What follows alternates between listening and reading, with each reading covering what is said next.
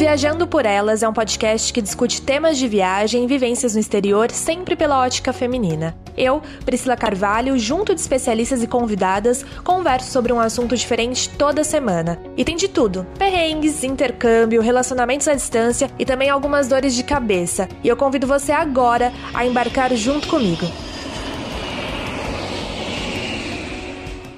Tá no ar mais um episódio do Viajando por Elas e o tema de hoje vai ser voluntariado. Acho que você já viu assim por aí muita gente falando de George Packers, Workaway, voluntariado, essa forma de você trocar suas habilidades por é, comida, né, um local, uma hospedagem para ficar e economizar, né, aquela coisa assim de graça mesmo e ajudar você a economizar na viagem. Para conversar comigo hoje, eu vou chamar uma especialista aqui que ela sabe bastante sobre esse assunto, já fez vários voluntariados no Brasil e no mundo. E eu vou conversar hoje com a Mari Teles. Tudo bom, Mari?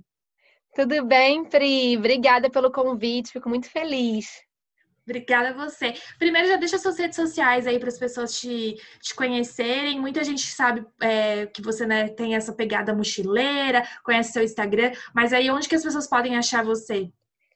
Bom, eu tenho um Instagram e um blog que se chama Vida Mochileira. Também tenho o YouTube com o mesmo nome. E eu também tenho um podcast que se chama Se Meu Mochilão Falasse. A gente também fala sobre viagens das, das vitórias aos perrengues.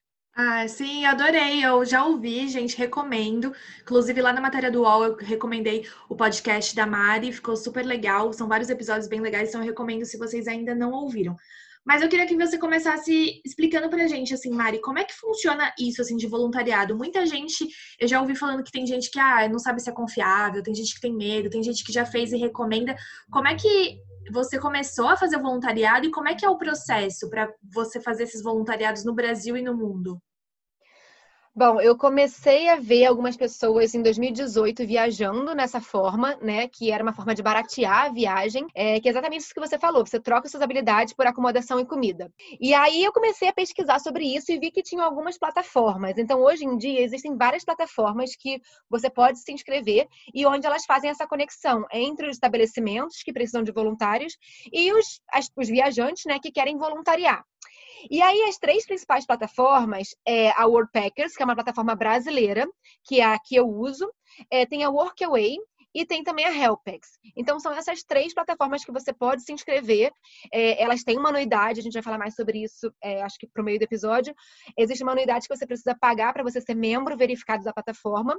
E aí, a partir do momento que você é um membro verificado, você já consegue fazer as suas pesquisas de estabelecimentos. Então, assim, você consegue fazer filtros para onde você quer ir. Então, assim, sei lá, você quer ir para Europa, você quer ir para América Latina, você quer ir para Austrália, você quer ir para os Estados Unidos. Você consegue fazer filtros por países, por continente e também até por é, tempo de duração do, do seu voluntariado. Então, uhum. se você quer fazer um voluntariado, sei lá, de quatro dias, de uma semana, duas semanas, você coloca curta duração. Se você quer ficar um mês, você coloca média duração. Se você quer ficar três meses, você coloca longa duração e você consegue filtrar na plataforma, o que Ai. salva muito tempo dos viajantes, né? Sim, sim, total. Nossa, você falou isso, eu achei legal, porque, por exemplo, se eu quiser fazer um voluntariado de 10 dias, eu posso, tudo bem. Sim, é super possível. Eu, por exemplo, fiz um voluntariado de quatro dias em Paraty, que foi incrível. Deu para conhecer o centro de Paraty, ali, o centro histórico. É, conheci Trindade nesses quatro dias que eu fiquei nesse voluntariado. Eu voluntariei numa pousada. E eu fiquei também seis dias em Cabo Frio. Eu voluntariei num hostel em Cabo Frio, que ficava a 10 minutos da praia. E foi, assim, o melhor voluntariado que eu já fiz. Então, Nossa. Então, tem sim como você fazer é, viagens curtas de voluntariado. Até num feriadão, por exemplo, você consegue aí tirar, sei lá, de sexta a segunda, é, você consegue tirar esses quatro dias e fazer o voluntariado. Eu também fiz uhum. um voluntariado de dez dias na França, numa Ai, fazenda. Uhum. Então, assim, foi muito, muito legal é, poder viver é, a experiência de voluntariado também num outro país, né? Porque os meus, o meu primeiro voluntariado foi no Brasil, então eu queria viver essa experiência fora. E aí esse ano, que era que é 2020, que é o ano da pandemia, é, eu tinha vários voluntariados planejados já. Eu tinha em Malta, tinha em Israel, tinha vários voluntariados aqui pela Europa mesmo e tive que cancelar, obviamente. Então, assim, é super possível você viajar por mais de 130 países, assim, fazendo voluntariado. Caraca, nossa, já até, eu até me animei aqui. Você falando, eu fui planejando aqui, viajando na, na, na, minha cabeça. E você falou dessa questão também do tempo, e você pode escolher também as habilidades que você quer. Por exemplo, ah, eu sei é, de redes sociais, ah, eu sei, não sei, é, cuidar de um jardim. Você consegue filtrar isso também? Sim, então, muito legal essa pergunta, porque as pessoas acham que elas não têm habilidade. Então, quando você pergunta para a pessoa assim, faz voluntariado, por que, que você não faz? Aí a pessoa fala assim, mas que eu não tenho habilidade nenhuma para ajudar no é. estabelecimento. É. E aí as pessoas acham que habilidades são coisas técnicas, que você precisa ser formado numa faculdade, que você precisa ter, sei lá, graduação em alguma coisa. E não, cara. Se você for uma pessoa que é um artista, sei lá, você sabe pintar, você sabe decorar, você sabe construir coisas, você sabe tirar fotos, mesmo que seja no seu celular, é, você sabe editar vídeo, você sabe é, jardinagem, qualquer coisa que seja é, manual que possa ajudar de alguma forma o, o anfitrião, que a gente chama os estabelecimentos de anfitrião, já está valendo para você fazer voluntariado. E uma outra coisa também é que os próprios voluntariados também ensinam novas habilidades para você. Então, por exemplo, quando eu fiz o meu voluntariado na, na França, eu fiz jardinagem e eu não sei nada de jardinagem. E eu fiz o voluntariado e lá eles foram me ensinando: olha, é, a beterraba você planta assim, o tomate você planta assado, é, a melancia você tem que plantar de tal jeito. Olha, uhum. tem que fazer isso aqui na terra antes de plantar. Então, assim, você vai aprendendo. Você não precisa já ser expert para você fazer voluntariado. E isso que é o mais legal, porque você pode sim desenvolver habilidades que você já tem. Então, se você é um fotógrafo, você pode desenvolver essa habilidade no, no voluntariado para construir portfólio, por exemplo. Mas você também pode desenvolver uma outra habilidade, como, por exemplo, cozinhar. Você pode aprender é, a cozinhar, sei lá, comidas veganas. A gente, é, eu e a Andrea, que é a minha parceira do podcast, a gente se conheceu no voluntariado e a gente ficou 10 dias nessa, nessa fazenda da França que era vegana. Então a gente aprendeu a cozinhar vários pratos veganos e foi muito incrível, porque assim, foi a partir dessa experiência de voluntariado que hoje, por exemplo, eu como muito melhor. Inclusive eu parei de comer carne de, de vaca e carne de porco depois da experiência do voluntariado, porque me permitiu fazer essa transição, porque agora eu como legumes. Antigamente eu não comia nada verde, você acredita? Priscila, eu não comia nada, legume, nada que fosse verde, nada que tivesse uma coisa, uma cara assim meio estranha, eu comia. E hoje, assim, você pode botar no meu prato, eu como tudo. Caraca. Então, uma...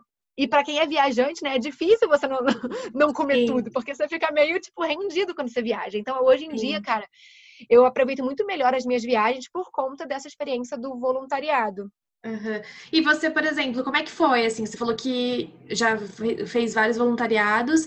E como é que foi o primeiro? Assim, você do nada, ah, vou fazer. Mas foi na questão também de aprendizado, de uma, é, uma modalidade, assim, ah, quero experimentar coisas diferentes assim na, na minha vida, né, de viajante, de mochileira. Ou foi também para economizar? A grana tava faltando, vamos lá, vamos ver qual é que é. E aí você gostou e foi fazendo. Como é que foi, né, que você começou mesmo? Então, foi uma mistura, na verdade. Eu acho que tudo que você falou foi estava dentro do potinho. É, eu moro na Inglaterra e há cinco anos já. E aí eu vou para o Brasil todo ano, fico pelo menos um mês no Brasil. E eu estava é, em 2018, é, fiquei quatro meses no Brasil. E eu falei, cara, tô aqui no Rio, eu sou do Rio. Aí tô aqui no Rio, tenho tipo a possibilidade de viajar aqui perto. E por que não fazer um voluntariado em Paraty, que era um lugar que eu sempre quis conhecer.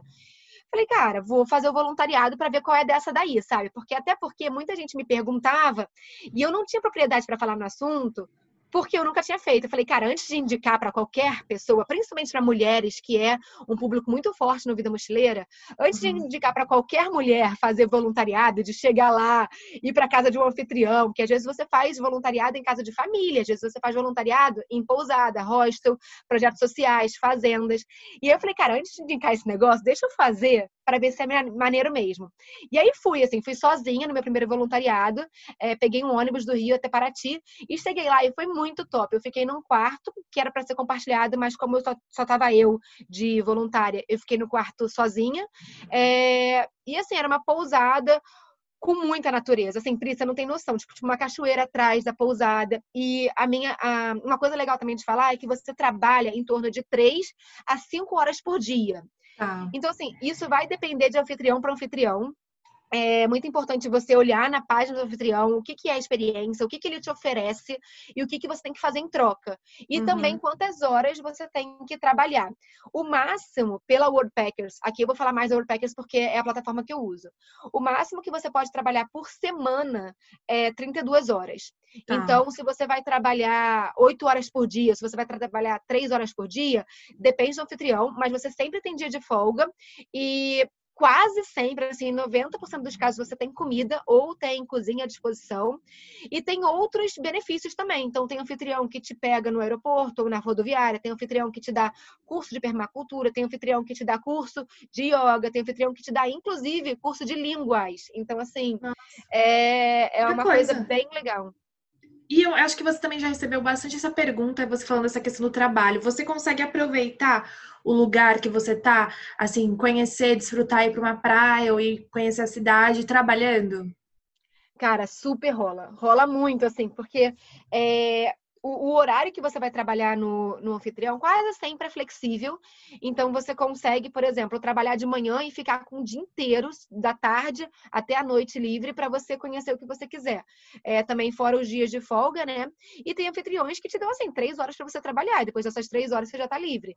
Inclusive, ah. se você é o tipo de viajante que gosta de curtir mais ah, o dia, né, do que a noite, vamos dizer assim, existem é, turnos que você pode trabalhar no voluntariado à noite noite.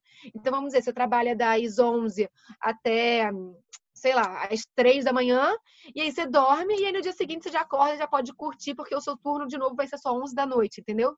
Nossa. Então você fica com o dia inteiro livre. Então, é, a, a maioria dos, dos voluntariados gosta de fazer o turno da noite por causa disso, porque você fica livre, né?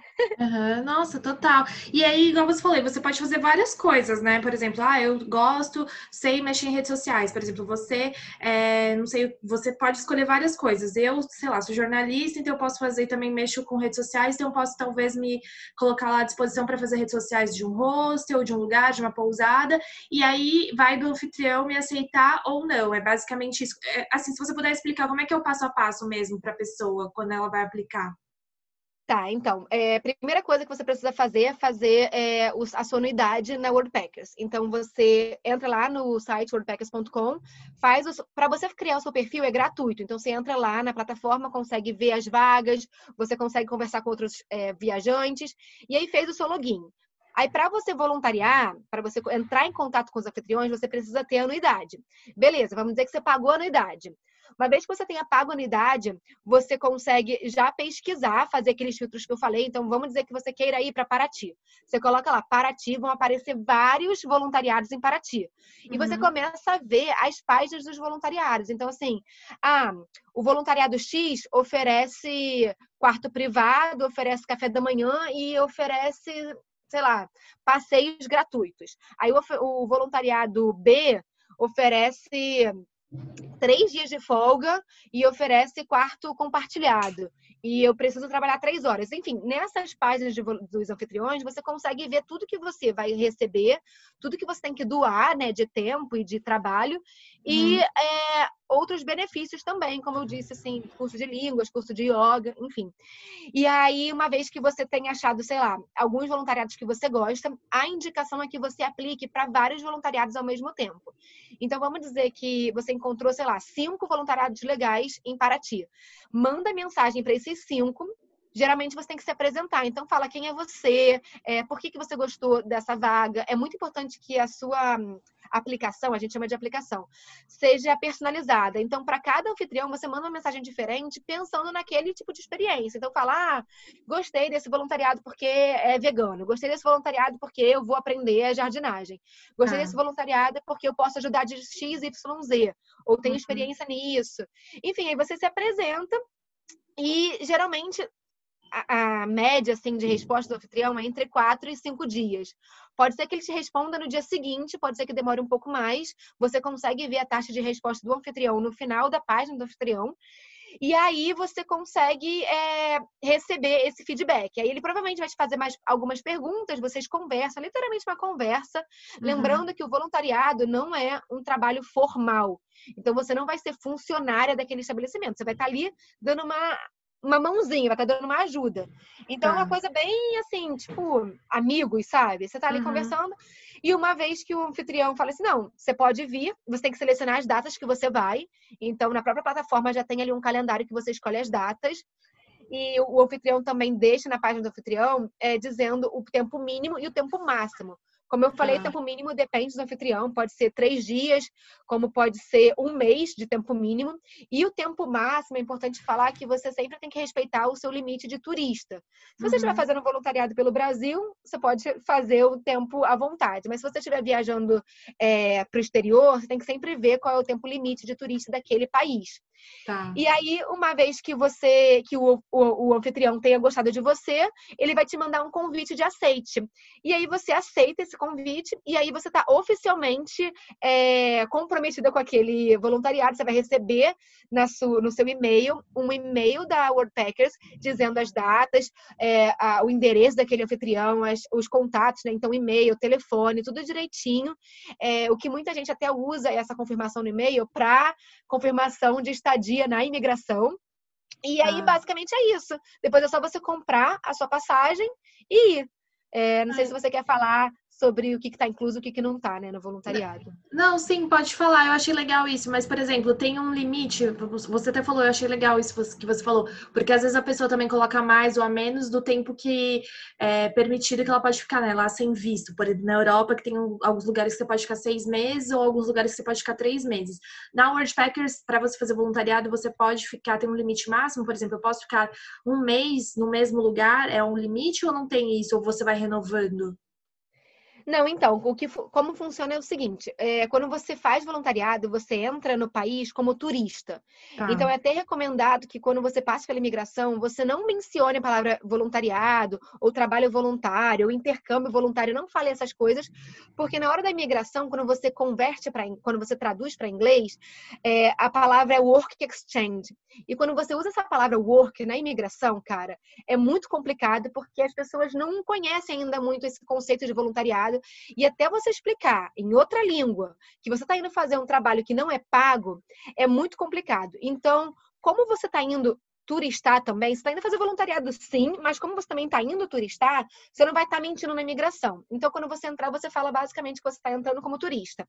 E aí, o tempo máximo que você pode ficar é, em qualquer voluntariado é o tempo máximo daquele, daquele visto de turista. Então, por exemplo, na Europa, no espaço de Schengen, você pode ficar três meses. Uhum. É, na Inglaterra, você pode ficar seis meses. É, ah nos Estados Unidos, você pode ficar seis meses como turista também. Então, assim, você tem que ir vendo o tempo de turista de cada país para você saber até uh, em questões da sua passagem, né, que você precisa passar, é, mostrar na imigração uma passagem de volta é, para o Brasil ou uma passagem de saída daquele país, não precisa necessariamente ser de volta para o Brasil.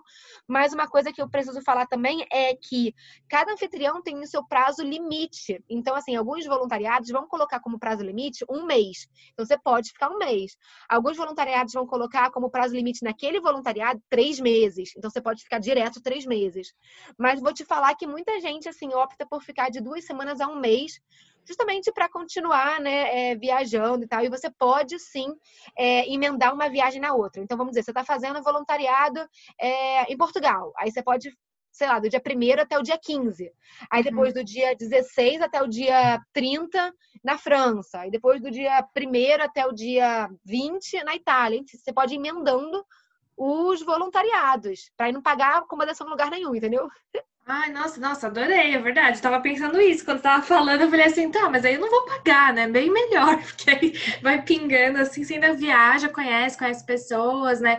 É bem legal isso. E como é, você falou dessa questão do valor, acho que anual, quais são os valores que a pessoa paga e é em dólar, né? Mas, por exemplo, eu acho que eu não sei agora exatamente, mas mesmo convertendo ainda sai barato por você economizar nessa questão da hospedagem e também da alimentação, né, Mari?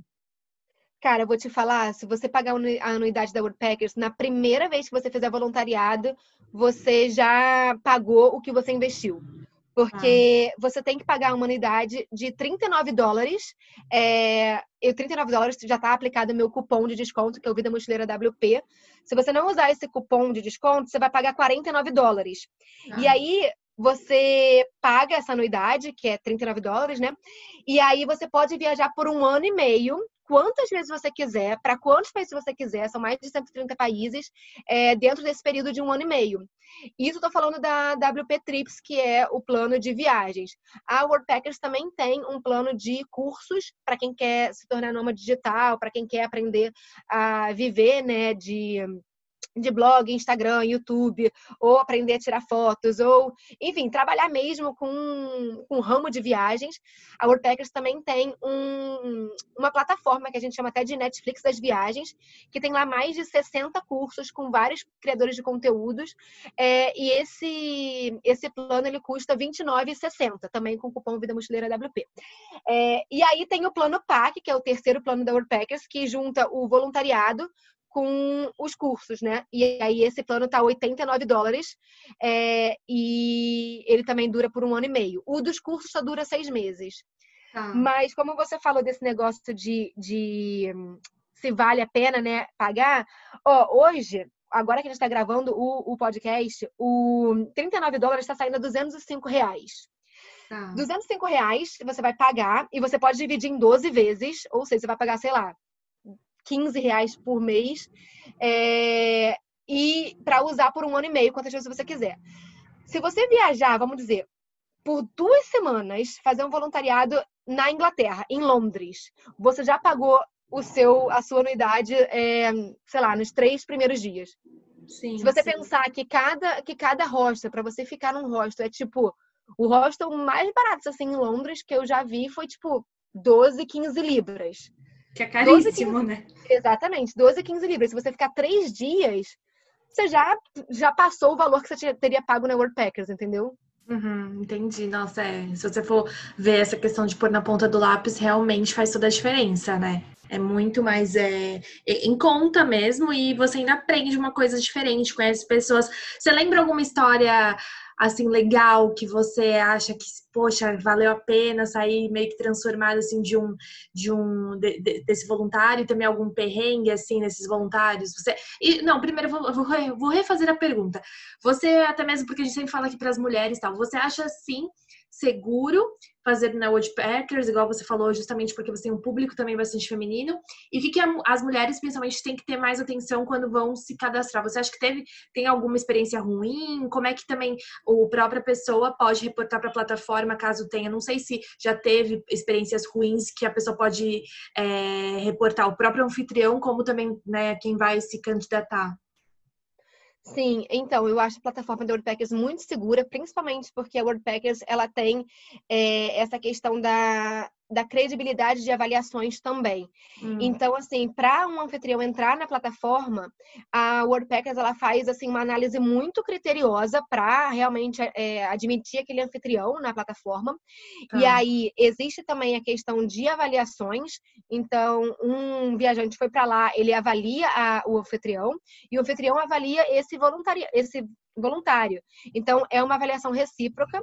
E quando você fala de, de suporte, por exemplo, de, de plataformas, a WordPackers é a única plataforma que tem um suporte é, sete dias na semana e eles têm uma taxa de resposta de 7 horas. Então você consegue ter suporte antes e durante a sua viagem. E a WordPackers tem também uma coisa que nenhuma outra plataforma tem, que é até um dos motivos que eu uso a WordPackers, que é o seguro WordPackers, que é como se fosse o plano B dos viajantes, que é como assim, é, o que, que é, né? É, vamos dizer que você está indo para esse voluntariado em Paraty. E aí o anfitrião falou: ah, Priscila, você vai trabalhar três horas por dia, você vai ter quatro dias de folga e você vai trabalhar com decoração. Aí Priscila chega e chega lá e ele fala assim: não, Priscila, você tem que trabalhar oito horas por dia, você tem um dia de folga e você vai trabalhar na cozinha. Você fala, mas não era o que a gente tinha combinado. Até porque por isso que é muito importante você ter todas as conversas com o anfitrião na plataforma da Worldpackers, porque muitos uhum. anfitriões pedem para conversar no WhatsApp. Conversa sempre na plataforma da Woodpeckers para você ter esse respaldo. E aí você fala: não, ó, Fulano, eu conversei com você pela plataforma e estava escrito que eu ia fazer três dias, ter quatro dias de folga e eu trabalhar com, com decoração. E aí ele fala: Não, Priscila, mas não é isso, você entendeu errado, você tem que trabalhar agora oito horas por dia. Priscila pode pegar, mandar um e-mail para a WordPackers, que geralmente o, o, o, retorno vem em sete horas, falar, cara, não tô feliz, não foi nada que eu acordei, eu já conversei com o anfitrião, porque é muito importante você conversar com o anfitrião antes de entrar em contato com o Woodpeckers. Já conversei com o anfitrião, ele não quer mudar é, a, a, carga, a carga horária e eu quero mudar de voluntariado. A Woodpeckers vai te ajudar a mudar de voluntariado, é, vai tentar te achar um outro anfitrião naquela cidade, com os mesmos uhum. parâmetros que você tinha. E se você, se ela não conseguir achar nesse prazo, de, de três dias, ela te coloca num hostel, porque assim, a Worldpackers é uma plataforma segura e ela faz toda a questão de, de análise dos anfitriões, mas infelizmente, às vezes muda a gerência, às vezes muda, né, é, alguma, alguma coisa do, do, do voluntariado que não está na plataforma, e aí se ninguém reportar, a, a WordPackers não consegue tirar esse anfitrião. Então, por isso que é muito importante, se você tiver, tiver tido uma experiência ruim, que você reporte para a plataforma, para a plataforma poder tirar esse anfitrião. E sobre o caso das mulheres, é sempre olhar as avaliações de outros viajantes. Ah, ah mas esse anfitrião que eu quero viajar não tem avaliação.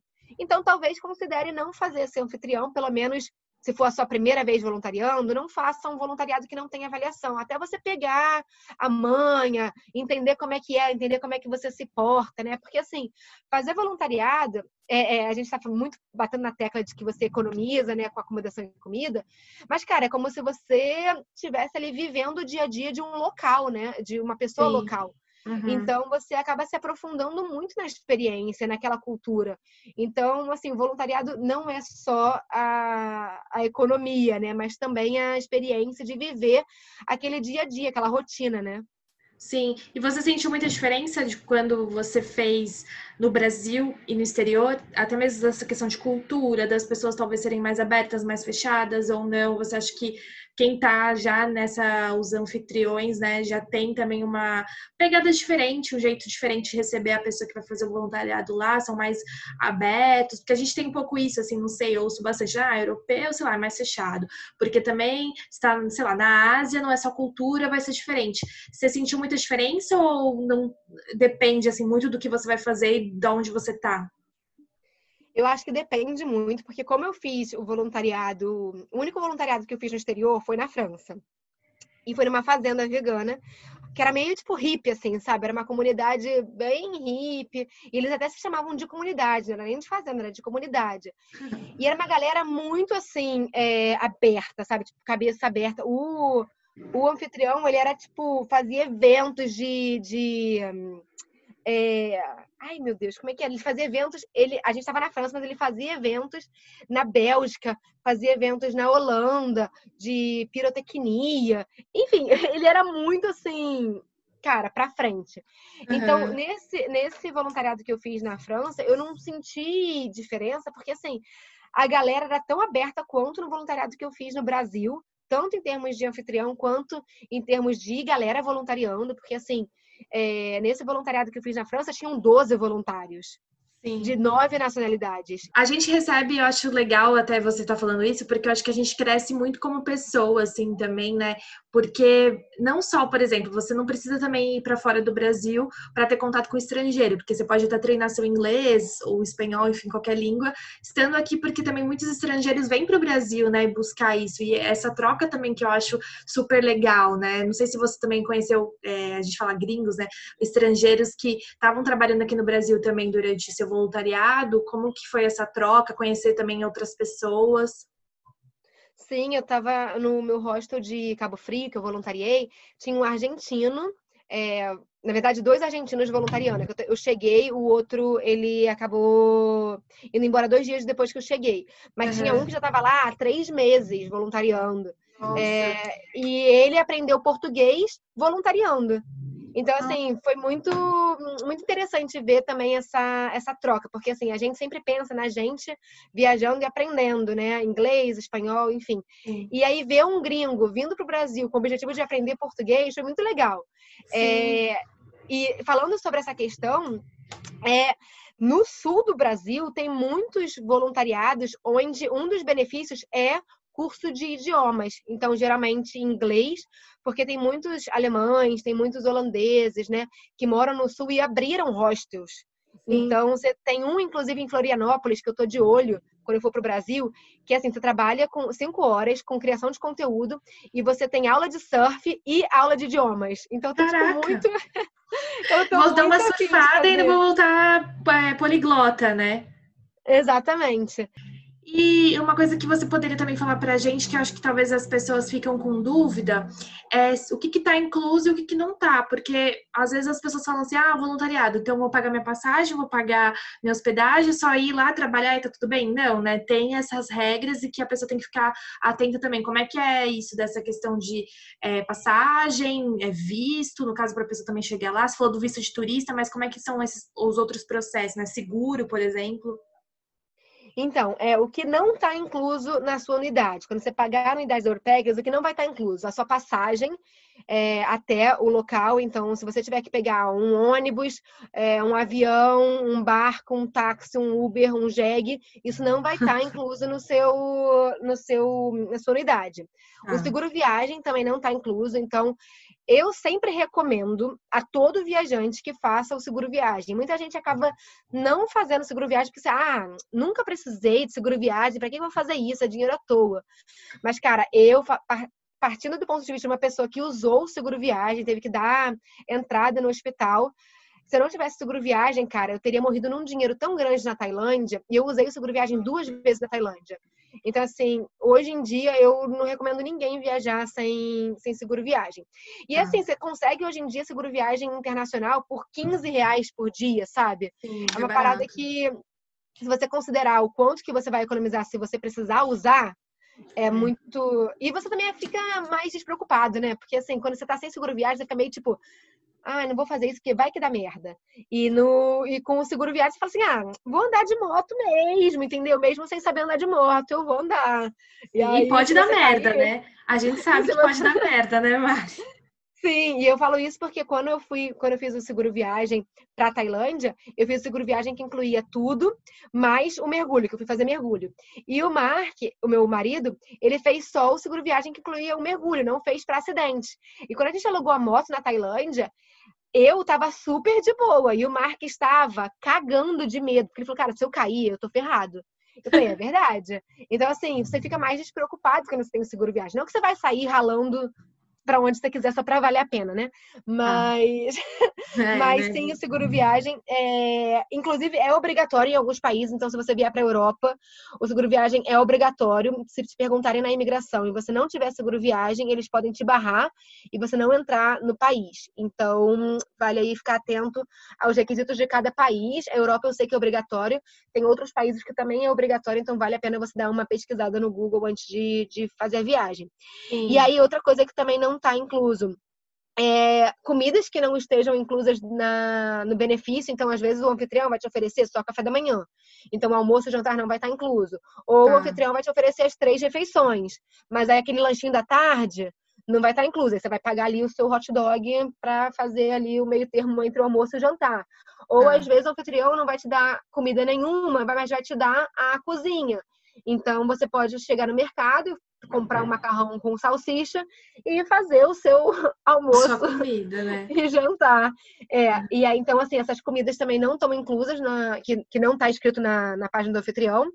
E passeios é, que não estejam incluídos na página do anfitrião também. Alguns anfitriões, alguns anfitriões colocam que tem passeios gratuitos, aí vale você perguntar para o anfitrião que passeios são esses, porque assim, às vezes você vai querer fazer um passeio, sei lá, de barco, é, numa ilha privada de não sei da onde. Isso, esse, esse passeio não está incluso, então vale a pena você contabilizar também esses passeios que você quer fazer no lugar na sua continha, né? Então, tipo, ah, eu quero conhecer o museu tal, eu quero conhecer, é, sei lá, o.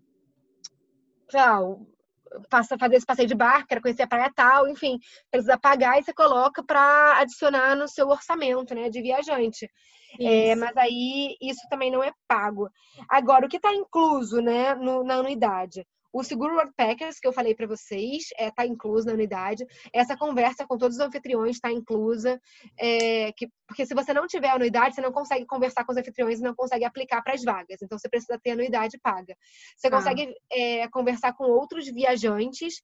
Então, assim, ah, Priscila viajou para Maldivas. Eu quero saber como é que foi. Eu vou lá, eu consigo entrar em contato com a, com a Priscila e falar: Priscila, como é que foi a sua viagem é, para Maldivas? Me dá uma dica de como chegar no, no voluntariado que você fez, como é que você foi, quanto é que você gastou. Enfim, você consegue perguntar para Priscila antes mesmo de aplicar para o voluntariado. E você consegue também fazer lista de desejos, então você consegue fazer tipo vamos dizer, ah, eu quero viajar um dia para o Havaí, um dia eu quero conhecer a Austrália, um dia eu quero conhecer sei lá, Fernando de Noronha. Você consegue fazer uma lista de desejos de cada lugar. E aí isso facilita na hora que você estiver viajando, principalmente se você estiver fazendo um mochilão. É, que aí você consegue, ah, tô indo para a Espanha, já tenho aqui os meus selecionados, vou lá, só entro na pastinha da Espanha e já vejo que já tinham sido selecionados e para aplicar, né? Que isso aí você economiza tempo.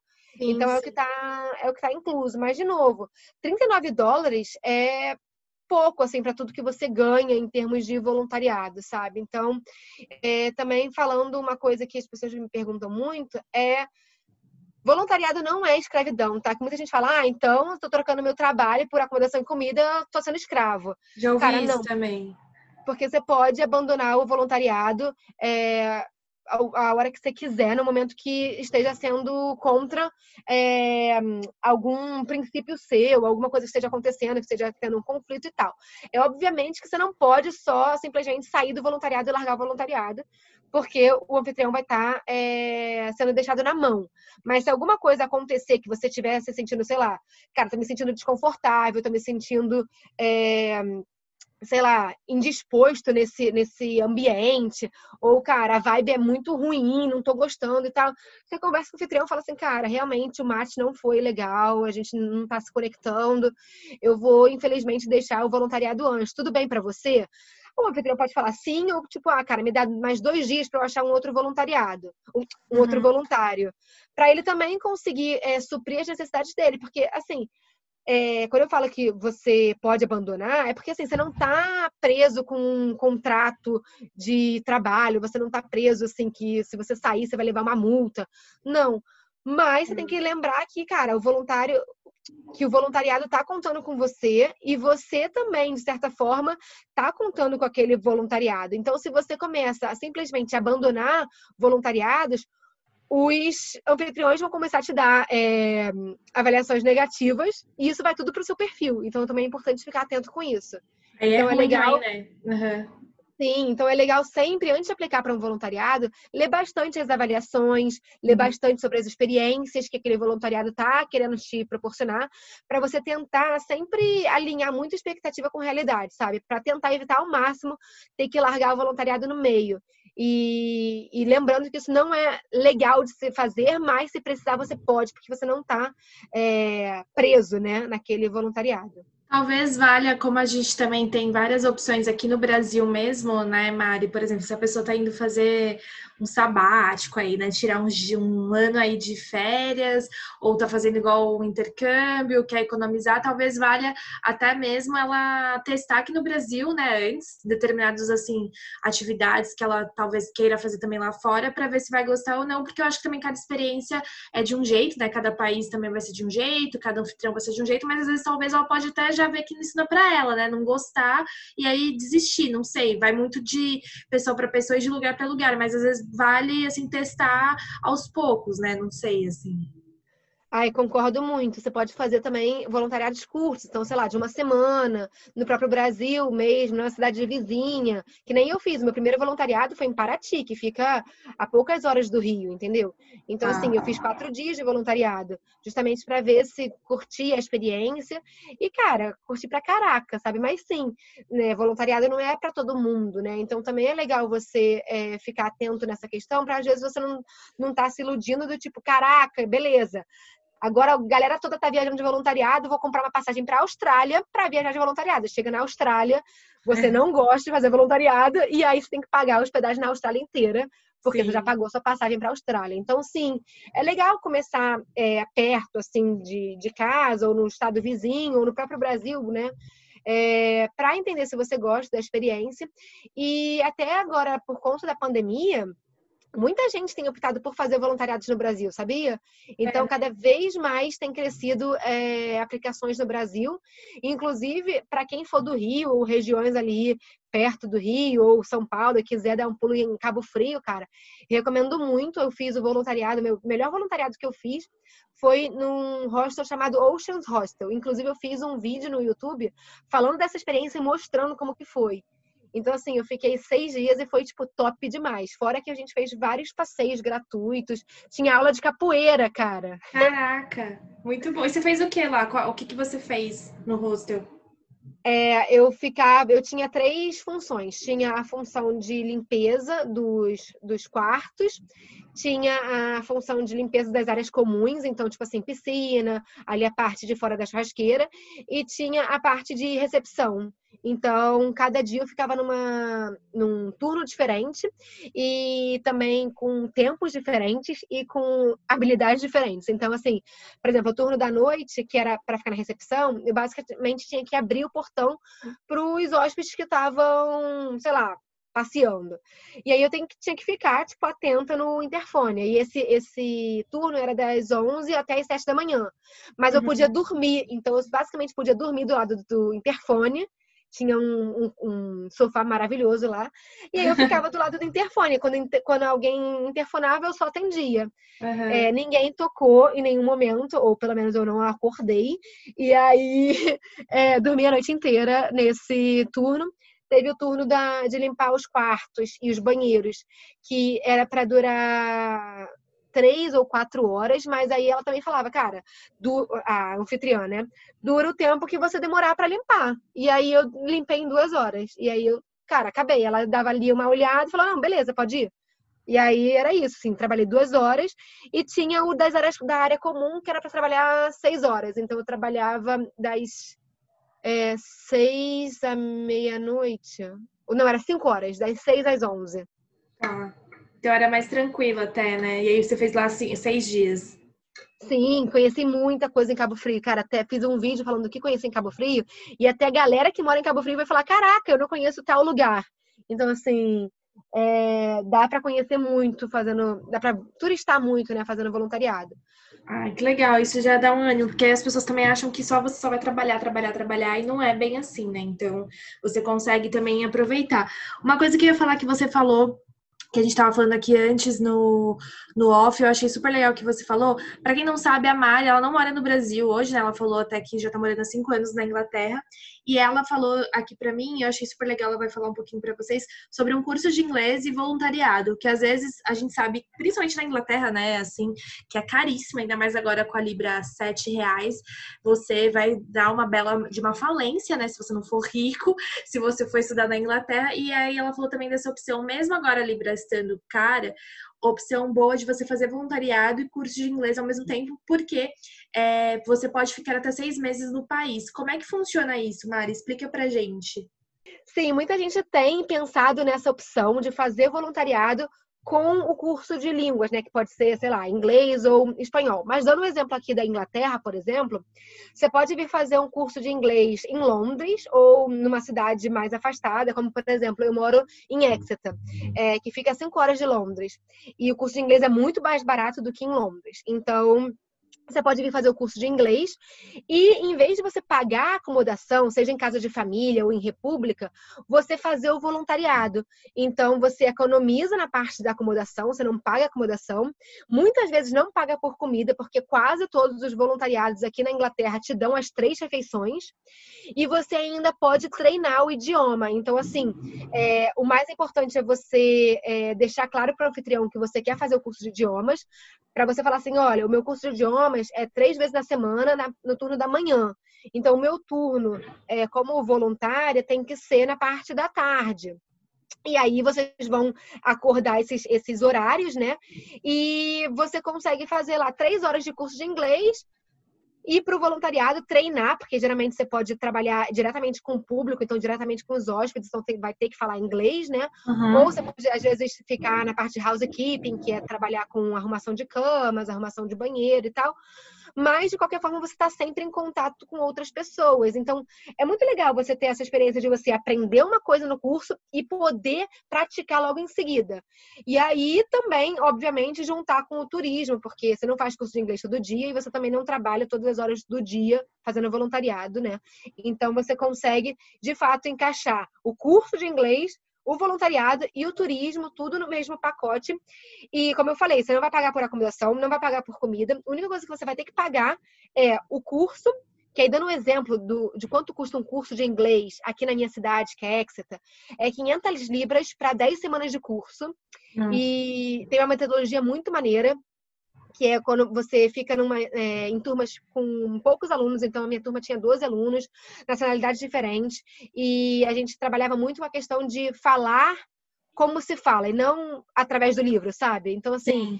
era muito sobre expressões, muito sobre diálogo do que sobre propriamente livro. Tinha também a parte de gramática, a gente tinha aula de gramática, sim, mas era muito mais conversação e, tipo, te preparar para o dia a dia do que de fato, ah, my name is, entendeu? Uhum, é, e aí, isso. E, e, aí, falando sobre, sobre a questão da, da passagem, você pode conseguir até passagens low cost, porque tá, tava rolando, pelo menos antes da pandemia, uma companhia aérea low cost que estava vindo de, do Rio São Paulo direto para a Inglaterra. Agora eu acho que pararam as frotas, né, por causa da, da pandemia, devem estar repensando essa questão, hum. mas hum. você conseguia, tipo, voos por 300 libras. Nossa! Sabe? Então, hum. é, é, ida, né? Ida e volta, você conseguia voos por 400 libras é, com mala de cabine, né? Sem a mala de despachada. Uhum. Mas, cara, 400 libras ida e volta é um, antes, né, de Tassete, era um valor super acessível, assim, sabe? É, e aí, o mais legal é que, tipo, você pode ficar na Inglaterra com visto de turista por seis meses. Então, Nossa. você pode fazer o seu curso, sei lá, de três meses, o curso de inglês por três meses, fazer o voluntariado por seis. Então, você pode aí depois combinar, né, outros voluntariados dentro da própria Inglaterra e ficar viajando pelo ou, ou pelo próprio Reino Unido, né, ir para a Escócia, Irlanda do Norte e fazer esse, essa, essas viagens durante seis meses sem precisar de um visto especial. É, literalmente, você vai chegar na na imigração e ganhar um carimbo. Nossa, é bem, bem, se você for ver tranquilo, e você falou 500 libras, eu achei até barato assim, né, entre aspas, mas perto de outros cursos, é muito mais barato 500 libras por 10, 10 semanas de curso do que, igual você falou, em Londres mesmo, até outros países da Europa, que são bem mais caros, né, do que só 500 libras. Sim, se você pensar que é, 500 libras num valor de uma libra normal, que é entre 5, né, 5,50, vamos dizer assim, é, cara, você ia pagar 2.500 reais no curso de inglês fora, no exterior. Quanto que você Sim. paga no curso de inglês aí no Brasil, sabe? Você Sim. tem que fazer quatro anos e quase sempre você acaba de fazer o curso de inglês e você não fala. É, que é aquela coisa, ah, você fala inglês, ah, assim, eu me viro bem, né? Tipo, tipo, é sempre assim, né? Eu me viro bem. É, você coloca avançado no currículo e quando você vai fazer a entrevista em inglês, você não sabe nem falar o seu nome. Sim, sim. E até você falou isso, agora eu lembrei, no, até mesmo pôr na ponta do lápis, um curso intensivo hoje na cultura inglesa tá 1.900 reais, tipo, R$ mil reais para quatro semanas de curso todos os dias. E se você vai estar tá em outro país, ainda, se você pagar isso, vai estar tá em outro país treinando outra língua, ainda podendo às vezes viajar e fazendo voluntariado, porque eu acredito que você só aprende se você realmente falar, se esforçar, né, fazer coisas do dia a dia, mas isso também de falar com um local, pessoas que moram aí mesmo, faz toda a diferença, ainda mais no sotaque britânico, que eu não sei se na sua cidade é mais difícil ainda, eu já acho difícil, eu fiz intercâmbio em Dublin, já achava difícil depois que meu ouvido foi ficando mais assim, e, e o inglês britânico eu acho bem mais difícil, assim. É, de Londres para cima, então de Londres para o norte da Inglaterra, o inglês é bem mais difícil, assim, é, é bem complicado de entender por causa do, do sotaque mesmo. Mas mais para o sul da Inglaterra, é, sudoeste, que é onde eu vivo, por exemplo, é o inglês é bem mais claro e tem poucas gírias e é bem mais devagar do que, por exemplo, a galera que fala em Londres. Então, é, eu achei assim uma cidade ótima para aprender inglês e eu acho que principalmente falando do que você estava falando de, de treinar, né, é que cara você você fazendo curso de inglês na Inglaterra ou em qualquer país de língua inglesa e vivendo nesse país por algum tempo, você acaba aprendendo por osmose, porque você está sempre em contato com a língua, seja no rádio, na TV, nas pessoas falando no ônibus, nas pessoas falando na rua, mas também você é obrigado, né, porque, a falar. Se você não fala, você não faz as coisas. Então, assim, no. Brasil, por exemplo, tem sempre aquele biruleibe, tipo, a professora fala, ah, tem que falar só em inglês na sala de aula, você só fala inglês na sala de aula, mas aí você vai pro bebedouro, tá falando em português com o amiguinho, entendeu? Então, Sim. assim, é, ali, né, no, no, dia a dia de quem tá vivendo a cultura local de um país de língua inglesa, acaba que você é obrigado a pensar o tempo todo em inglês, porque senão você não se comunica. E aí você meio que. Um, ou você não vai usar o teu, o teu tempo aqui da melhor forma, ou dois, você vai, tipo, vai vai realmente aprender por osmose. Então, assim, tem Sim. esses dois, tem esses dois caminhos. Ou você vai desperdiçar essa oportunidade, ou você vai aprender porque vai aprender, entendeu? Sim, e uma sim. coisa também para ter acrescentado essa questão de um, colocar até para a galera que está pensando em fazer voluntariado, sei lá, nas férias, por exemplo, é, o voluntariado é legal para colocar até no, a experiência no próprio currículo. Então, imagina, você tirou um 30 dias de férias e veio para a Inglaterra, fez um curso de línguas, voluntariado, aí você coloca no, no seu currículo que você fez curso de línguas na Inglaterra e que você aprendeu, por exemplo, redes sociais, coisa que não, você não tinha expertise e você aprendeu a gerenciar redes sociais e você consegue colocar no seu currículo que mesmo que não seja relacionado diretamente com a sua profissão hoje, com certeza vai te ajudar num futuro aí que você precisa se destacar dentro daquele bolinho que todo mundo tem um currículo parecido, entendeu? Uhum. E aí também até falando que os voluntariados, a gente está falando muito de hostel, mas o voluntariado pela Packers, ela é, tem tanto ONGs, então você pode voluntariar, por exemplo, dando aula para crianças, é, seja inglês, seja português, seja espanhol. É, você pode dar, ajudar idosos, você pode, sei lá, cuidar de animais, lhamas, por exemplo, você pode cuidar de lhama. É, você pode cuidar de cavalo aqui na Inglaterra é, que tem aras aqui que você, é, que você pode é, ajudar eles a cuidar do, dos cavalos. Enfim, você pode fazer muitas coisas. É, você pode aprender permacultura, por exemplo, então ajudar fazendas nessa questão de, de é, cultura sustentável, né, de alimentos sustentáveis, enfim. É, então, enfim, me perdi no que eu estava falando. E aí você pode realmente é, dar um up no seu, no seu currículo fazendo voluntariado. Então, no final das contas, eu acho que o voluntariado é um ganha-ganha para todo lado, sabe? Sim, sim. Você cresce como pessoa, como profissional, né? Melhora a língua. É, eu acho isso bem, bem interessante. Uma coisa que eu ia perguntar para você, acho que você já deve ter ouvido essa pergunta muitas vezes, e eu também já recebi lá no meu Instagram sobre essa questão de viajar sozinha, que a gente eu viajo bastante sozinha, até quando eu namorava também viajava sozinha. E você até falou que você é casada. Não sei se você já recebeu muitas dessas perguntas sobre questão de que, ai, você. Eu não sei se a gente tem essa cultura, sabe? Que mais o brasileiro que, ai, tem que fazer tudo junto e tal. Como é que você é casado com uma pessoa de outra nacionalidade, né? O seu marido é tcheco, né? Sim, é, o Mark é da República Tcheca, sim. É. E a gente Com... tá junto há cinco anos e casado há um ano. E desde que eu conheci o Mark, o Mark já me conheceu viajando, já me conheceu super independente, super livre. E eu acho que, sim, relação nenhuma tem que mudar quem você é, né? Uhum. E isso é muito de um conceito que eu tenho para mim e que eu levo para minha vida e é, respeito as pessoas que não pensam dessa forma, mas eu acho que eu, que eu penso para mim. É, e eu acho que assim. Já me conhecendo livre, me conhecendo independente, é, não seria justo é, tanto para ele quanto para mim, eu me privar de fazer coisas que eu amo por causa de um relacionamento, entendeu? Sim. E porque assim, você, você, quando você se priva de fazer algo que você ama, você acaba ficando uma pessoa rancorosa, uma pessoa, tipo, sei lá, desgostosa com a vida, e aí pra quê? Por causa da relação. E aí você queria salvar uma relação, e aí você acaba não sendo quem é você. E no final das contas, acaba que a relação não vai dar certo porque você não é você, entendeu? Sim, não se você... se ficou confuso. Não, mas, mas é eu entendi. Você se anula, né? Exatamente, numa hora você vai cansar de ser aquilo que você estava querendo ser para outra pessoa.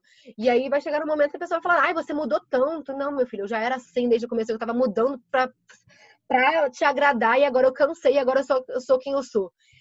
Nossa, ficou meio confuso, mas eu acho que é isso, assim, e, e, e, eu penso muito nessa forma, tanto que quando eu fui passar o carnaval no Rio, sozinha, é, as pessoas questionaram muito, falaram pra caraca, e eu, tipo, gente, tipo, eu tenho meu relacionamento com meu marido que é, a gente tem esse, essa conversa, tem esse diálogo muito aberto. E o que importa para mim é o que ele pensa, não o que os outros vão pensar, o que minha avó vai pensar, o que meu pai vai pensar, o que fulano vai pensar, sabe? Então eu acho que comigo com o Mark funciona muito porque ele sabe exatamente as coisas que me fazem feliz, sabem como eu era antes do, do relacionamento e o como eu quero me manter para sempre, assim. Não quero me mudar por causa do relacionamento. Porque senão não, não faz sentido, não é um relacionamento saudável se você tem que se mudar para atingir a expectativa de outra pessoa, sabe? Você tem que a pessoa tem que gostar de você pelo que você é, pelo que você gosta de fazer, seja você uma pessoa que gosta ou não de viajar. E aí, complementando isso, o Marco é uma pessoa que odeia viajar. Ah, ele não, ele não gosta? Não gosta de viajar. Então, assim, pra gente viajar junto é uma missão. é... Então, assim, aí você imagina, eu que amo viajar, casada com um cara que não gosta de viajar. Você acha que eu ia deixar de viajar porque ele não gosta? Então, ou ele entra na minha e começa a viajar, ou eu viajo sozinha. E aí, como ele também não vai mudar quem ele é, é, é isso, eu viajo sozinha e a gente tá feliz dessa forma, sabe? Eu também ah, não posso sim. obrigar ele a fazer uma coisa que ele também não gosta, porque se eu viajo é, porque eu gosto e ele não gosta de viajar, seria hipocrisia da minha parte. Falar, não, então vamos viajar para sempre, não, não, não, vamos largar tudo e ser felizes viajando. Tanto que a minha base é na Inglaterra, porque o Mark tem um emprego aqui, é, tem emprego fixo aqui, e a gente tem a base na, na Inglaterra. Então, Assim, para mim funciona dessa forma. É, eu viajo muito sozinha ou com amigos e tal. E esporadicamente, nas férias do mar, que a gente faz umas viagens. Tanto que a gente viajou para Tailândia juntos, ficamos três meses na Tailândia fazendo curso de mergulho. É, a gente fez viagem para Amsterdã. A gente até fazer uma viagem para Malta esse ano, mas foi cancelada por causa da pandemia. Mas, enfim, eu acho que, que vem muito de você entender o teu relacionamento e o que, que você busca pro teu, pro teu relacionamento em termos Sim. de longo prazo, né? Porque assim, Sim. dá até para você se manter é, fingindo que você é outra pessoa por um curto espaço de tempo.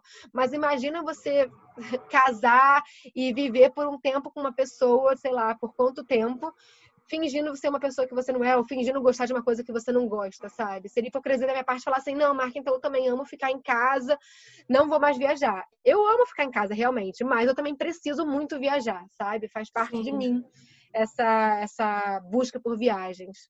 Ah, eu achei bem legal isso que você falou. Vou até vou bater palmas aqui, porque é, até outra vez que eu entrevistei também a Amanda Areias, ela falou isso. Mas eu não sei se você acha que é cultural. Acho que é um pouco talvez da cultura, talvez do brasileiro, até mesmo do latino, porque eu percebo, até mesmo por ter é, me relacionado com pessoas de outras nacionalidades também, conhecido amigas que tiveram assim, ou também vai de pessoa, não sei se eu posso generalizar aqui, mas eu acho que também a gente o brasileiro, o próprio latino, atrela muito essa questão de fazer tudo junto, de estar junto, de não terem, parece, essas vidas independentes.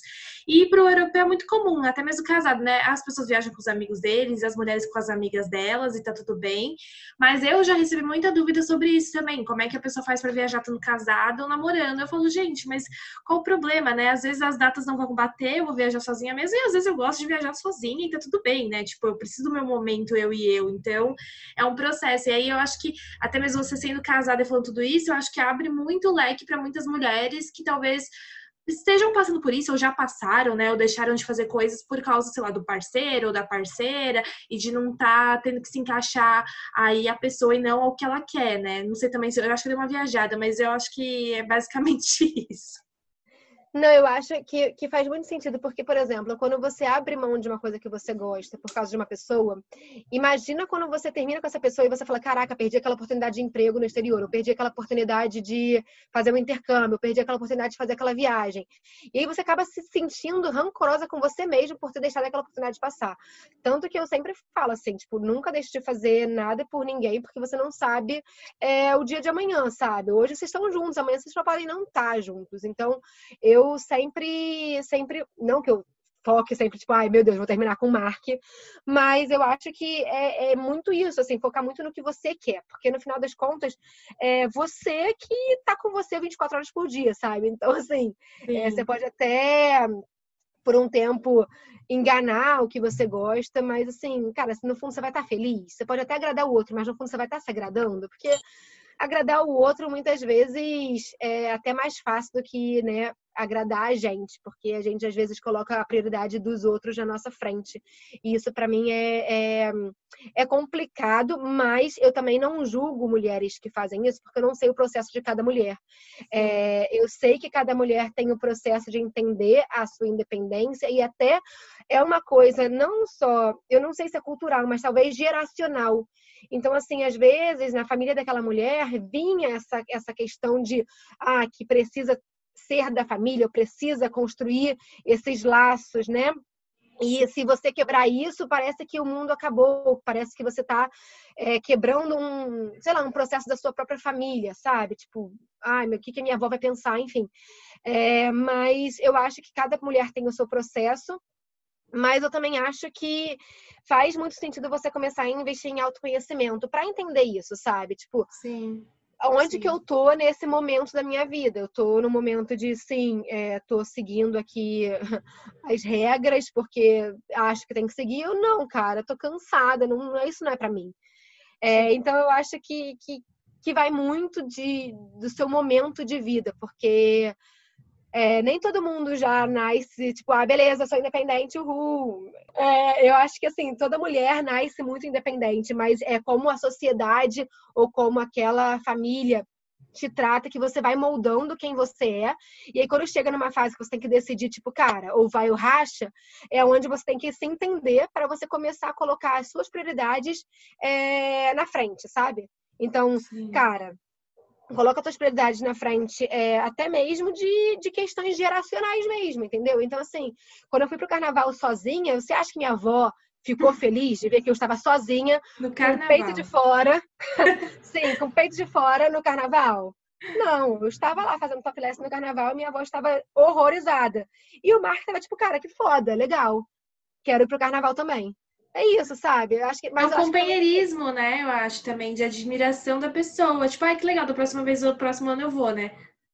Sim, eu também acho que tem que investir muito para todo relacionamento que você tenha, seja à distância, seja junto, seja é, para quem viaja, para quem não viaja, enfim, eu acho que tem que investir muito em confiança. É construir um relacionamento todo baseado na confiança. Eu e Marca, a gente tem é, muito isso, principalmente porque eu viajo muito sozinha e o Mark fica em casa, e é isso, assim, tipo, cara, se não for a confiança, o que que vai, o que que vai manter, né, esse, esse relacionamento? Que assim, sim. o amor sim é muito maravilhoso e tal.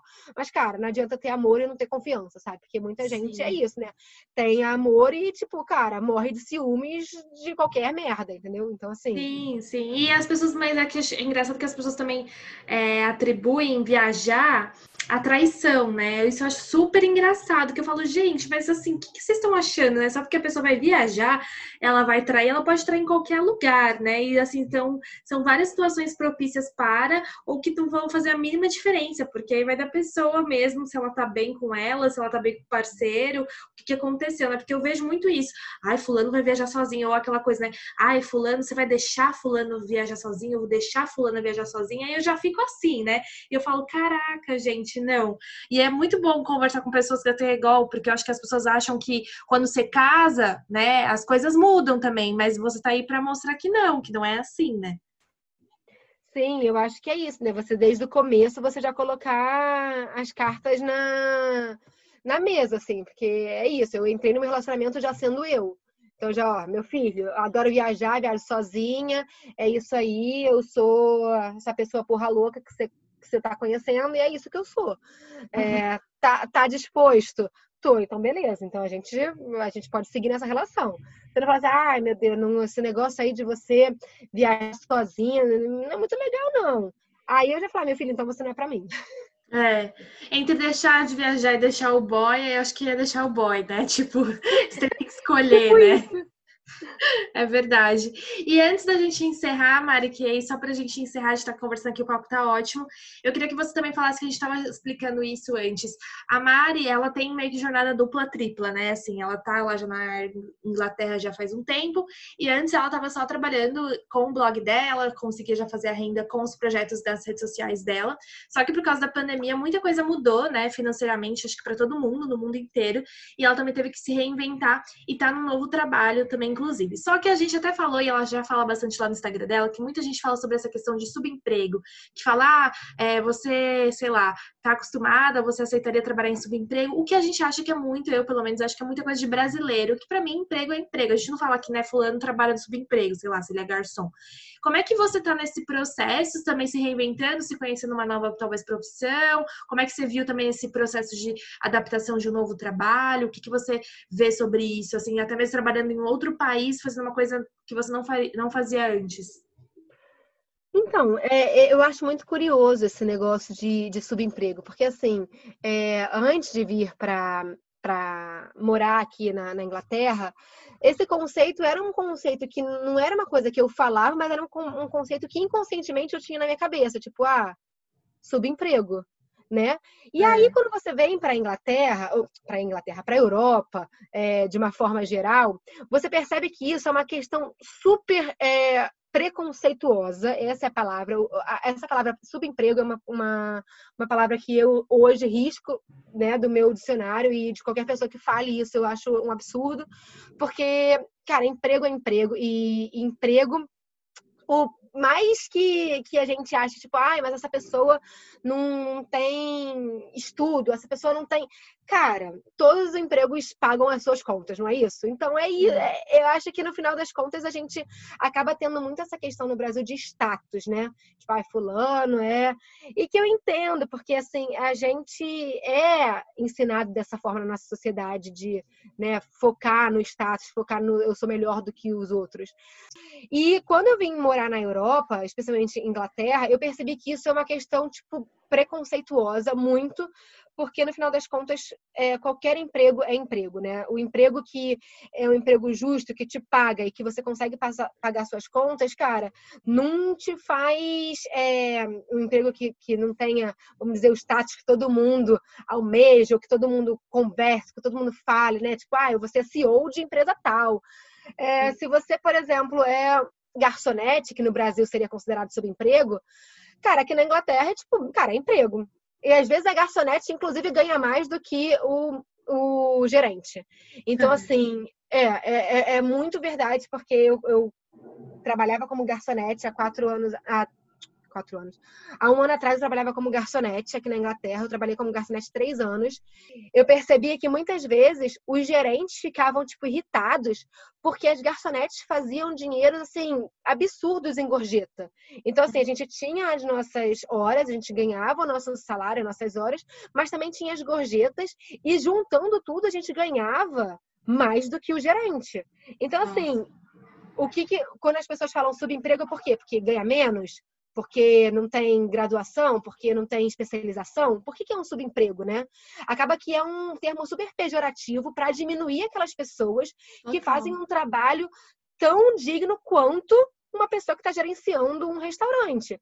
E Sim. até, inclusive, quando eu, quando eu trabalhava como garçonete, as pessoas falavam, cara, as, as pessoas falavam comigo, tipo, oi, Mari, tudo bem? Bom dia. E nem falavam com o gerente, o gerente do meu lado. Tipo, davam até prioridade para falar com pessoas que, cara, estão ali realmente é, em contato com elas, do que pessoas que estão ali achando que estão por cima da carne seca. Só que aqui na Inglaterra não tem muito esse, pelo menos não que eu conheça, e não tenho é, também amigos que, que têm essa, essa visão de que tem essas pessoas que se colocam melhores do que as outras, sabe? É, eu acho que todo mundo vê como emprego. Então, hoje eu estou como cuidadora de idosos e para mim está sendo uma experiência incrível, assim, é, coisa que eu nunca teria pensado em fazer na, no Brasil, sabe? É, porque, tipo, no Brasil a gente é meio que ensinado, tipo, ah, fez a graduação, trabalha com a tua graduação. Ah, não tá trabalhando com a graduação, fracassado. Total, sabe? né? Então, nem, assim, eles não pensam, tipo, acho que talvez aqui a gente tem uma coisa enraizada de talvez nem pensar e se reinventar ou também achar que tá velho, né? Porque às vezes, imagina, né? Você vai decidir a sua profissão, sei lá, com 20 e tantos anos. Aí às vezes você pode mudar, né? Você pode descobrir outra coisa, imagina, você vai fazer a mesma coisa por 50 anos, sei lá.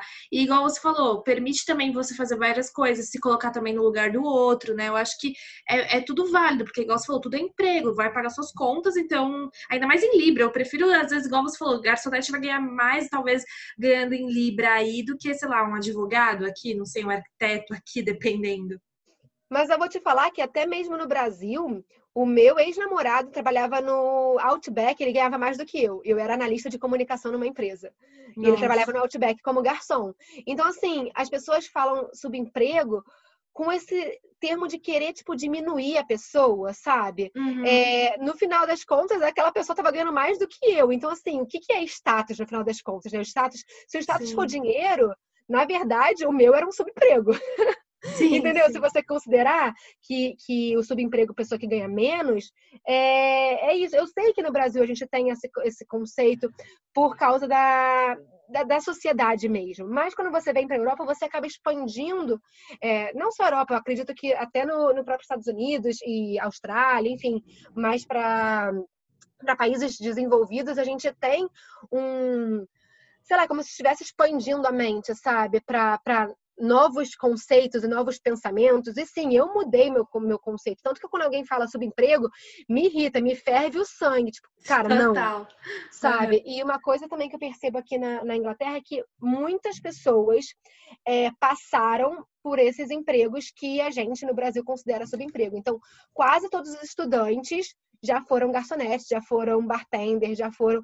Porque é um processo de tipo, cara, eu tô me conhecendo, o que, que eu quero fazer da minha vida? E eles se permitem testar coisas. Não é tipo que nem no Brasil que a gente é meio que obrigado a já é, decidir a nossa profissão e seguir aquilo pro resto da vida, sabe? Eu sei Sim. que hoje em dia tá um movimento mais. É, mais é, pró faça o que você ama, enfim, troque de carreira e tal, mas ainda é um, uma pequena parte da população que está realmente enfrentando esse, essa troca de, de carreira, né? Ou então, sei lá, é, viver, se permitir fazer essa troca, ou se permitir tentar novas coisas. E até falando sobre o voluntariado, até linkando com o voluntariado, até para você que está querendo fazer uma transição de carreira e não sabe se ah, seria bom naquilo ou não, cara, usa o voluntariado para testar, sabe? É, e ver se você gosta ou não daquilo. Então, sei lá, você é, você é publicitário. Eu sou publicitária, eu me formei na UFRJ, é, trabalhei sete anos é, em agência e eu falo assim para as pessoas: eu tenho uma amiga que é jornalista, ela fala, cara, tô descontente, não sei. Eu tenho certeza que eu ia me dar muito bem ensinando crianças, mas eu não sei, pode ser só uma coisa da minha cabeça. falei, cara, vai fazer um voluntariado, vai ensinar, sei As lá, crianças, uma ONG né? com crianças para ver se você gosta dessa questão de educação, de lidar com crianças, porque às vezes é uma coisa realmente, é uma coisa que você tá fantasiando na sua cabeça. Chega lá, você odeia crianças. Mas é, eu acho que, que vale muito a pena você testar. E aí, essa questão do, do subemprego me irrita por causa disso, porque é uma coisa é, muito preconceituosa preconceituosa, né? E eu, até dando um exemplo, eu trabalhava na Sony Music no Brasil. E eu me demiti e vim para a Inglaterra. E aí fui babá assim que eu cheguei. E depois encontrei um emprego de bartender. E depois de garçonete fiquei três anos. Eu nunca trabalhei na minha área é, com publicidade né, aqui na Inglaterra. E aí eu cheguei no, no Brasil para visitar no ano seguinte. E a galera veio meio que tipo. Os meus os amigos, entre, entre aspas, ah, né, da, da, Sony Music, vieram falar assim, nossa, saiu do Brasil, né? É, publicitário e tal, aí foi pra Inglaterra, aí virou garçonete, né? Meio querendo me diminuir, sabe? Uhum. Aí eu falei assim, é, garçonete, assim. É, ah, interessante. Mas você via que o interessante não era tipo interessante, era tipo, hum, coitada, fracassada. Né? É, Aí eu falei assim, é assim, foi é, como garçonete que eu paguei é, a minha viagem para a Grécia de 20 dias. Foi como garçonete que eu paguei a minha viagem para a Turquia de 10 dias. Foi como garçonete que eu é, paguei o meu curso de mergulho por três meses. É, foi como na Tailândia, né? É, foi meu, foi o meu, foi como garçonete que eu consegui comprar um carro. É, então, assim, é óbvio que também as pessoas vão falar, ah, mas aí também na Inglaterra é fácil, né? Tá ganhando em Libra.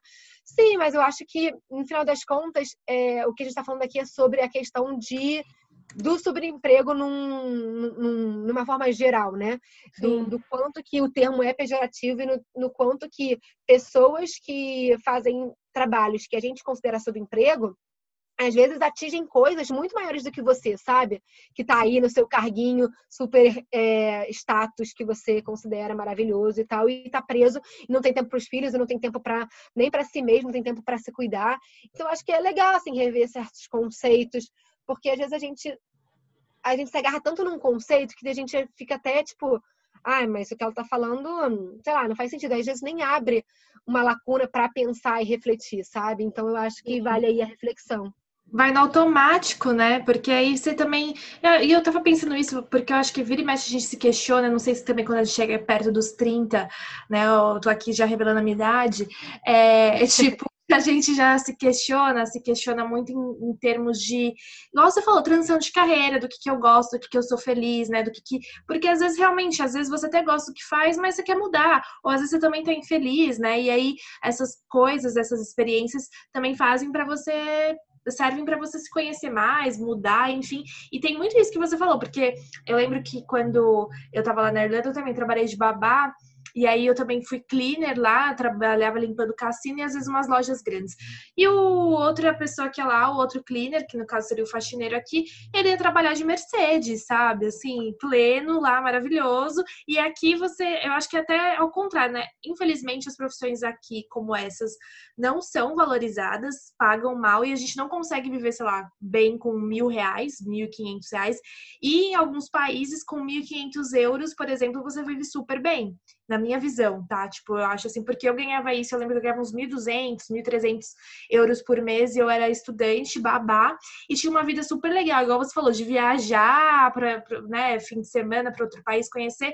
Então, assim, e eu cresci e falei, caraca, né? Tipo assim, não que eu desvalorizava essas profissões, nunca, jamais, mas assim, você também se colocar no lugar do outro nessas profissões para você ver o quanto são desvalorizadas aqui, em outros lugares também, e o quanto você tem que dar valor, porque, igual você falou, sem a garçonete, o restaurante não anda, né? Sem a babá, você não vai ter como cuidar dos seus filhos, deixar para ir trabalhar. Então, é tudo uma questão também de ponto de vista e de experiência mesmo, né? Não, demais, total. É, eu até brinco com, com o Mark, assim, a gente, o Mark trabalhou como chefe de cozinha e eu como garçonete, né?